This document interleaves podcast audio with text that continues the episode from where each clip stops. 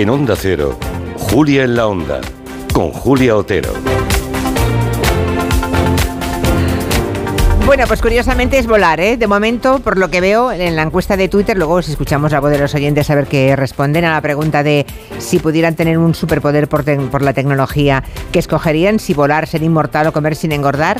Gana volar con un 41,2% de momento, a ver si vota otro tipo de gente, y luego seguido por comer sin engordar por un 37%. Es curioso porque solo el 21% quiere ser inmortal.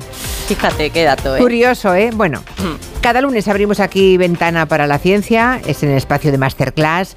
Tenemos la suerte de tener a la doctora Concha Monge, una de las grandes expertas europeas en el mundo de la robótica, y hoy queremos hablar eso de inmortalidad y de cómo la ciencia y la tecnología nos puede acercar cada vez más a, a esa inmortalidad mortalidad, ¿no? Porque nos puede convertir en una especie de superhéroes, así como los de Marvel o como Iron Man. Prueba modelo 2 terminada. Listo para desconectar y comenzar diagnóstico, señor. Ah, sí, oye, comprueba tiempo y tráfico aéreo y vigila control de tierra. Señor, debo advertirle que no es recomendable. Aún quedan terabits de cálculos para hacer. Jarvis, a veces hay que correr antes que gatear. ¿Listo? En 3, 2, 1. Hace un ratito, Concha nos decía Paco Paniagua, que está en el, en el mobile, aquí en Barcelona, que ha visto coches voladores y decía, bueno, pero esto habrá que regular todo esto, ¿no? aquí se ve el futuro, en el Mobile World Congress se ve el futuro a 10 años vista, ¿no? Sí, También ha visto un, un, robot de perro a cuatro patas que le ha parecido muy curioso, aunque yo he dicho que tiene más mérito los tuyos que son bípedos. Hombre, sí, quítale dos patas y consiga que, consigue que caminen. Eso, eso es muchísimo más complicado que los de cuatro patas. Bueno, hemos empezado por aquí porque a ver qué nos dicen los, los oyentes, ¿no? A esa pregunta. ¿Y por qué los, los héroes de Marvel? Bueno, fíjate, yo creo que a diferencia de otros, ¿no? Que por ejemplo, pues tienen superpoderes por accidente, como Spider-Man, o incluso nacen con ellos, como Superman, ¿no? que por cierto es de mis favoritos. Iron Man, sin embargo, es un superhombre que se ha hecho a sí mismo. En su personaje, Tony Stark, que es este Iron Man, se ayuda de sus conocimientos en, ingeniería para construirse la superarmadura y le da capacidades eh, sobrehumanas, una gran resistencia, fuerza y capacidad de volar, que por cierto es un sueño recurrente que yo tenía en mi infancia. ¿Volar? Volar, alucinante, ¿no? Me levantaba del suelo y qué maravilla. Bueno, mira, lo, ha votado el 38% de los oyentes de momento en la encuesta de Twitter. Sí, Nunca me llamó la atención, ¿ves? No ah, Fíjate. No. ¿Tú qué prefieres, Julia? ¿Ser inmortal entonces o comer no, sin no, no, no, ser inmortal. qué perezón, por Dios, toda la vida aquí dando la lata, qué va, qué va. Pero comer sin engordar, claro, entre comer, sin, engordar. o volar, casi me quedo con volar. Porque lo otro con un poquito de fuerza de voluntad también claro se consigue, que sí, ¿no? puedes conseguir. Pero vamos, que volar no sería lo que más... Fuerza, fuerza. Fuerza. Eso, ¿eh? eso no estaría mal. En el programa anterior comentamos que la tecnología y la ciencia nos han permitido ir ganando años de vida y lo más mm. importante, calidad de vida, porque vivir mal ya me contarás. Bueno, hay muchos estudios destinados a encontrar una forma, la forma de ralentizar que llegue la vejez, que lleguen las arrugas, que llegue las artrosis, en fin, que lleguen las enfermedades, ¿no? Sí, es cierto. Y en un extremo de esto mm, surge esta corriente que se llama el transhumanismo, ¿no? Que no sé si la conocen los oyentes, pero bueno, la impulsa un filósofo que se llama Nick Bostrom y se define como un movimiento cultural, intelectual, importante también esto, y científico, que afirma el deber moral de mejorar las capacidades físicas y cognitivas de la especie humana y de aplicar al ser humano nuevas tecnologías, la robótica, por ejemplo, ¿no? Sí. Para que se puedan eliminar aspectos que, fíjate, se consideran no deseados y no necesarios de la condición humana, como por ejemplo el sufrimiento, la enfermedad, el envejecimiento, que en esto ya somos expertos, ¿no? Y mm. hasta la condición mortal.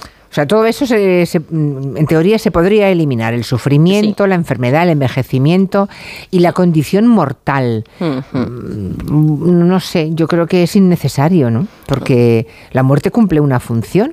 Aquí nos, explicó, nos lo explicó muy bien el profesor Carlos López Otín cuando nos habló de la apoptosis celular, por ejemplo, eso, ¿no? Es cierto, y incluso el sufrimiento, ¿no? Eh, a ninguno nos gusta sufrir, pero es cierto que tiene una función, entre muchas, por ejemplo, la de acercarnos un poco más a la compasión. La compasión en el diccionario se define como el conocimiento del sufrimiento de otra persona, acompañado también por el deseo de aliviarlo, ¿no? Tú imagínate que quitamos la compasión del mundo y, cómo nos acercamos a los demás, ¿no? Cómo empatizamos y esto a nivel social causaría un gran conflicto. ¿Conectaríamos igual con los demás sin sufrimiento de por medio? Esto es un asunto bueno, importante. Sí, sí, una pregunta interesante ¿eh? que seguramente nadie se había planteado. Bueno, no es fácil plantearse eso, ¿no? Decir, bueno, el sufrimiento tiene una labor social también y moral, ¿no? Así es. Eh, el transhumanismo, en todo caso, no se plantea estas preguntas. No, al revés, ¿no? Lo que hace es que ponen el foco en alargar la vida mediante el conocimiento científico y tecnológico, ¿no? Hasta el punto, ellos buscan la perpetuación de esto, ¿no? Perpetuar la, vida, ¿no? Eh, desde un punto de vista científico, pues quieren encontrar la manera de evitar el envejecimiento celular, que es lo que al final nos hace ser más propensos a padecer enfermedades. Y en esto ya sabemos que hay un gran progreso, ¿no? Eh, lo que ocurre es que, claro, la ciencia va lenta. Entonces, los que estamos ahora aquí quizás no lleguemos a ver este, este mundo de la inmortalidad, ¿no? Al que aspira el transhumanismo. Eh, podemos quizás, seguro, conocer eh, una mayor longevidad, pero no la inmortalidad. La inmortalidad no.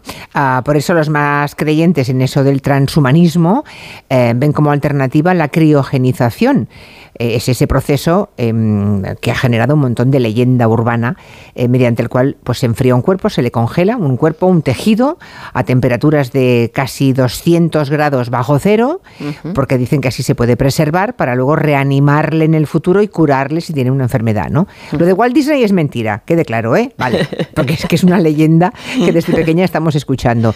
Pero sí que hay personas que han sido criogenizadas, ¿no? O sea, su cuerpo. ¿Cuántas? ¿Lo sabemos? En más torno o menos? a 200, 300. ¿eh? Uh. Y hay empresas ya como Alcor Life Extension Foundation, que esta tiene la sede en Arizona, o el Cryonics Institute en Michigan, ¿no? O en Rusia también hay otra. Y de hecho, pues es cierto que hay personas que ya están ahí criogenizadas y se calcula que habrá miles de, ellas que han contratado o que contratarán estos servicios. Lo que pasa es que esto es un poco tabú y la gente no va diciendo por ahí que se va a criogenizar cuando se muera. Pero las cifras ya empiezan a darnos una idea del impacto que se está teniendo ¿Ah, esto en la sociedad. Sí. O sea que vuelve a estar de, vuelve a estar de moda. Vuelve a estar de moda. Claro, los, los multimillonarios, porque esto para gente pobre no es, ni, siquiera para, para la clase acomodada, debe ser para los multimillonarios, ¿no? Como Jeff Bezos o Elon más que son los que no, no se habrán quedado fuera de todo esto. Claro, ellos ven aquí el negocio, ¿no? Mm, eh, a ver, no solamente en, unirse al carro del transhumanismo, ellos hacen, ellos hacen cosas brutales para la ciencia, ¿no? Que muy necesarias, ¿no? Pero bueno, es cierto que, por ejemplo, Jeff Bezos, que es el fundador de Amazon, como sabéis, pues es uno de los principales inversores en Altos Labs, que es una empresa emergente de biotecnología y que se enfoca en la investigación y desarrollo de terapias de rejuvenecimiento celular, que por cierto eh, cuenta con científicos españoles de renombre. ¿Ah, ¿no? Sí. Mm. Y luego tenemos al, al intrépido Elon Musk, por supuesto, que no se podía quedar fuera y que en 2016 funda Neurolink. Y esta empresa pues tiene como objetivo desarrollar interfaces cerebro-computadoras ¿no? de alta tecnología que nos permite esta conexión del cerebro humano con las máquinas y, y, bueno, mejorar la calidad de vida de las personas que tienen discapacidad o incluso ya en ciencia ficción hablando casi ¿no? de expandir capacidades cognitivas y sensoriales de los humanos. Madre mía, o sea, mm, que mm, lo que ahora buscamos en Google lo podamos buscar en nuestro propio cerebro. Podría ser, ¿no? Por, ejemplo, sí, sí. Cargar el cerebro con toda la información. A mí me asusta todo esto. Bueno, eh, y a todo esto, claro, se le suma el avance de la robótica, que también conoces tú, Concha, sí. y luego la inteligencia artificial. Sí, así es, ¿no? Por ejemplo, robótica, exoesqueletos. Ya hablamos en su momento en, en la masterclass de la anterior em, temporada, ¿no? Cada vez más avanzados robots que nos vestimos, que nos permiten aumentar nuestras de movimiento, ¿no? Y luego ya prótesis que reemplazan nuestros miembros. Y todo esto con la ayuda de la inteligencia artificial y otras disciplinas, pues empezamos a sentir cada vez más como miembros propios este tipo de estructuras, ¿no? Y lo que pasa es que, bueno, hay, hay, hay cuidado, hay que ir con pies de plomo, ¿eh? Hay prótesis muchas veces que se rechazan, el cuerpo rechaza estos implantes, ¿no? Y ya no es una cuestión solamente biológica, sino también eh, que, que, la rechazamos porque de repente nos sentimos extraños y no queremos ese cuerpo extraño en nuestro cuerpo, ¿no? y entonces, mm, es decir, que bueno, vamos dando pasitos, eh, pero evidentemente el aumento de la, de la longevidad y de la calidad de vida, eh, pues son metas que no son tan inminentes, ¿no? Hace unos años en la serie Years and Years se presentaba el personaje de Bethany, una adolescente. Ella quería ser transhumana y se lo contaba así a sus padres. Creo que soy trans. Oh, cariño. Oh, no importa, cariño. Claro que no. Te queremos. Y si resulta que tenemos un hijo maravilloso en vez de una hija... No, no soy transexual. Ah. ¿Esa no es la palabra? ¿Cómo tenemos que llamarte? Soy transhumana. No quiero cambiar de sexo. No quiero ser de carne y hueso. Quiero escapar de esto y convertirme en digital.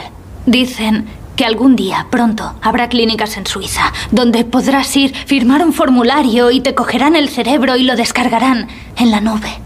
Madre de Dios, qué miedo. ¿Qué, qué es esto? ¿Qué es esta tal Bethany? Esta, esta Bethany, bueno, en realidad, fíjate, el transhumanismo mm, no es realmente esto, ¿no? Porque ella lo que quiere es deshacerse de su cuerpo. Esto es más el posthumanismo, que es una especie que ya no sería ni humana ni transhumana, sino totalmente cibernética o digital, ¿no? Hablaríamos de a lo mejor transferir la conciencia a un ente digital, un computador, traducir el contenido cerebral, nuestros recuerdos, emociones en datos y desechamos el cuerpo y cualquier rastro biológico, ¿no? Esto ahora mismo es absolutamente ciencia ficción. Supondría, entre otras cosas, la desaparición de la identidad humana. Por suerte, por suerte. Entonces, bueno, por ahí, por ahí quiere ir el, el posthumanismo. Pero esto vendrá después del hmm. transhumanismo. Claro, eh, detrás de todo esto, como antes ya sugerías, Concha, hay un dilema ético y moral importantísimo. Mm, hombre, sí, sí, esto abre un melón importante, ¿no? Claro. Empezando porque solo los ricos, mm, como generalmente pasa con las cosas, ¿no? podrían costearse el acceso a la tecnología, ¿no? Esto generaría unas profundas desigualdades y tendría consecuencias éticas, sociales, jurídicas, bueno, impresionantemente grandes, ¿no? Eh, yo creo que el avance científico siempre lo defiendo y tecnológico tiene que ir acompañado de un análisis de sus consecuencias, de la visión más humanista, ¿no?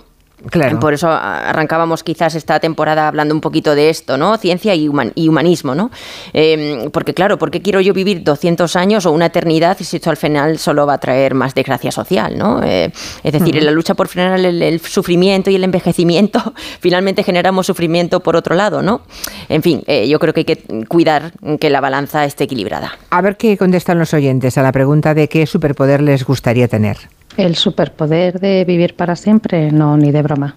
No, no me gustaría, pero sí me gustaría tener el superpoder de volver hacia atrás, porque habría muchísimas cosas que haría de otra manera. Yo escogería el superpoder de hablar idiomas.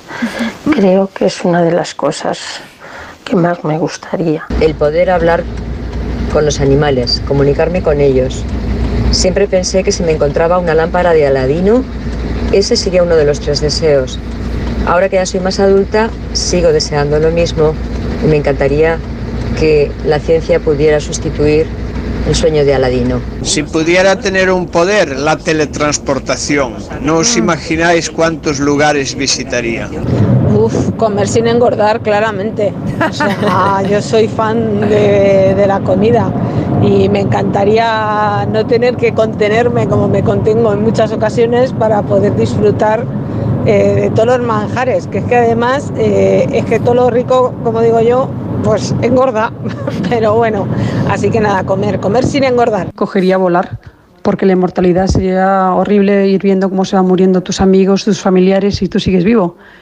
Y lo de comer sin engordar, muy bien, pero a lo mejor te produciría, yo qué sé, colesterol o um, hipertensión u otras afecciones médicas. Mi mayor deseo sería comer sin engordar, pero tengo un hijo de 10 años y su ilusión es que yo esté en su 100 cumpleaños. Entonces, por él pediría la inmortalidad. Oh, qué bonito. Bueno, es que, claro, los niños pequeños. Mm. los niños, pequeños no quieren oír hablar de que sus padres no van a estar en algún momento. Claro que sí. Es muy duro eso, ¿eh? Para un niño pequeño. Luego, a partir de cierta edad, lo empiezan a, asumir y admitir, ¿no? Pero cuando son muy pequeñitos, de pronto, eh, yo creo que todos tenemos la experiencia de alguna vez un, niño de 4 o 5 años mm. que ante la muerte de un abuelo o alguien de la familia, de pronto toma conciencia de lo que significa. Mm. Entonces, de pronto se gira a su padre y a su madre y le pregunta: ¿y tú te vas a morir también? Y no sabes qué contestar en ese momento, ¿eh? te dejan bloqueado. Bueno, de todas estas cuestiones éticas ah, ya hablaremos en el próximo programa. Em, pero está claro que no hay que esperar al transhumanismo. El estado actual de la tecnología ya causa brecha social importante, ¿no? Eh, depende de cómo sea la cuenta corriente de uno y otro pues es un, está más, más cerca o no. Por ejemplo, el avance de la inteligencia artificial ya está demostrando que la gente con posibles tiene acceso y los demás no. Sí, desde luego estas tecnologías ya tienen consecuencias eh, muy, muy potentes en la, en la sociedad, ¿no? aparte de los sesgos y demás. ¿no? Eh, entre otras cosas, fijaos, uno de los temas que más eh, recurrentemente escuchamos hablar últimamente es el del chat GPT, ¿no? Mm, que se ha convertido en una herramienta muy potente basada en inteligencia artificial para la búsqueda de contenidos, ¿no? Entre otras cosas, ¿no? Entonces, esto realmente va a transformar un poquito cómo nos relacionamos con las máquinas y cómo las máquinas van a tomar decisiones por nosotros cada vez más, ¿no? Fijaos, os voy a contar una anécdota muy rápida de, de lo que me he encontrado yo usando ChatGPT para buscar para precisamente este programa una canción que, que hablara de la inmortalidad en la letra, ¿no? Y Sí. le pregunté a ChatGPT que me diera ejemplos, ¿no? Y fíjate lo que me sugiere eh, ChatGPT, que es la canción de Beatles I Am the Walrus. Y os ponemos la respuesta que da concretamente ChatGPT. Aunque esta canción no habla específicamente sobre la inmortalidad, tiene una línea que dice I am he, as you are he, as you are me, and we are all together. Lo que puede interpretarse como una referencia a la idea de que todos somos uno y que la inmortalidad puede ser agotadora, porque al ser inmortal siempre tiene que estar viendo el mundo cambiar y evolucionar sin poder ser parte de él. O sea que a la inteligencia artificial le gustan los Beatles.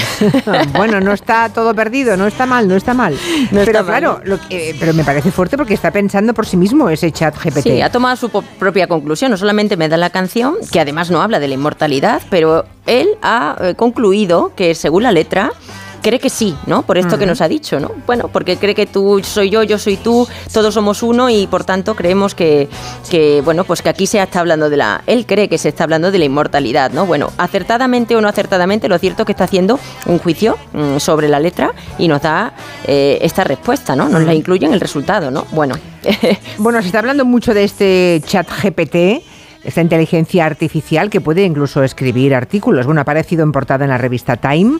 Hay algunos periodistas que ya han publicado artículos que ha escrito esta inteligencia artificial que al final de todo dicen, ¿les, les ha gustado este artículo? Pues no lo he escrito yo, lo ha escrito una inteligencia artificial. Y, y no desentonan. O sea, ese artículo lo, lees y dices, ¿es Manuel Javois? Es uno de los periodistas que lo ha hecho. Y dices, bueno, pues no desentona, sí podría ser, porque Ujú. esa inteligencia artificial lo que hace es tomar nota de cómo escribe esa persona, ¿no? Y más o menos copiar ese estilo o Sí. algo de lo que de lo que le sugiere. sí, Hay es. oyentes que preguntan, ¿y cómo entro yo en ese chat GPT? ¿Lo contamos la semana que viene? La semana que viene damos todos los detalles para que podamos jugar todos. Sí, porque veo aquí que hay personas que no tienen ni idea de cómo usar esa inteligencia artificial. Pues de lo- entrada, ¿qué, qué- qué necesitan? ¿Un ordenador? Un ordenador, sí, o un móvil. Y hay que, darse, hay que darse de alta. Lo, lo anunciaremos con tiempo para que les dé tiempo a, a registrarse. Sí, vale, pues lo anunciaremos con tiempo, pero la semana que viene empezaremos a contarlo para que todo el mundo esté Preparado. eh, al menos informado para usar la inteligencia artificial. Eso es. Doctora Monge, hasta la semana que viene. Hasta gracias. la semana que viene, besitos. Chao. Ah, por cierto, que ha ganado Comer sin engordar, ¿eh? con un 41,2%. Seguido de volar en un 36% y ser inmortal en un 22 y pico por ciento. Bueno, comer sin engordar, yo creo que es más una butade, ¿no? Debe ser una broma. Pero lo de ser inmortal les gusta a pocos, ¿eh? Sí, no hace falta. Hasta el lunes que viene. Chao. Adiós.